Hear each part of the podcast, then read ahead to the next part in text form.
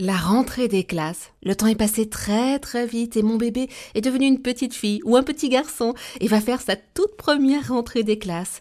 Beaucoup d'émotions. Pour en parler, avec nous, Florence Millot, psychologue et psychopédagogue, spécialiste dans la gestion des émotions et dans la communication bienveillante en famille. Bonjour Florence. Bonjour Eva. C'est la rentrée en maternelle pour mon enfant. Comment faire pour que ça se passe au mieux?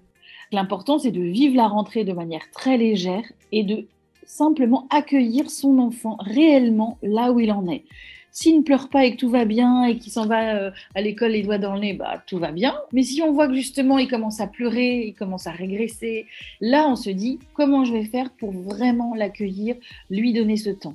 Concrètement, ça peut passer par inviter un petit copain euh, à la maison qui connaît de sa classe pour avoir un repère, ou essayer de se rapprocher rapidement des parents quand c'est possible à la sortie de l'école pour essayer de sympathiser et justement euh, proposer quelque chose à faire ensemble. Ça peut être le soir d'en parler et d'imaginer comment va se passer la journée. Si l'enfant euh, est un peu chafouin par exemple, s'il a un peu mal au ventre, dire alors on anticipe, on rêve de cette prochaine journée, comment ça pourrait se passer? Et on laisse l'imaginaire de l'enfant dire ce qu'il a envie. Donc si c'est un peu négatif, par exemple, oui, mais si on arrive en retard et que la porte est fermée, si personne ne parle avec moi, si la maîtresse est méchante, alors on dit, ah bon, si la maîtresse était méchante, qu'est-ce qu'elle pourrait dire?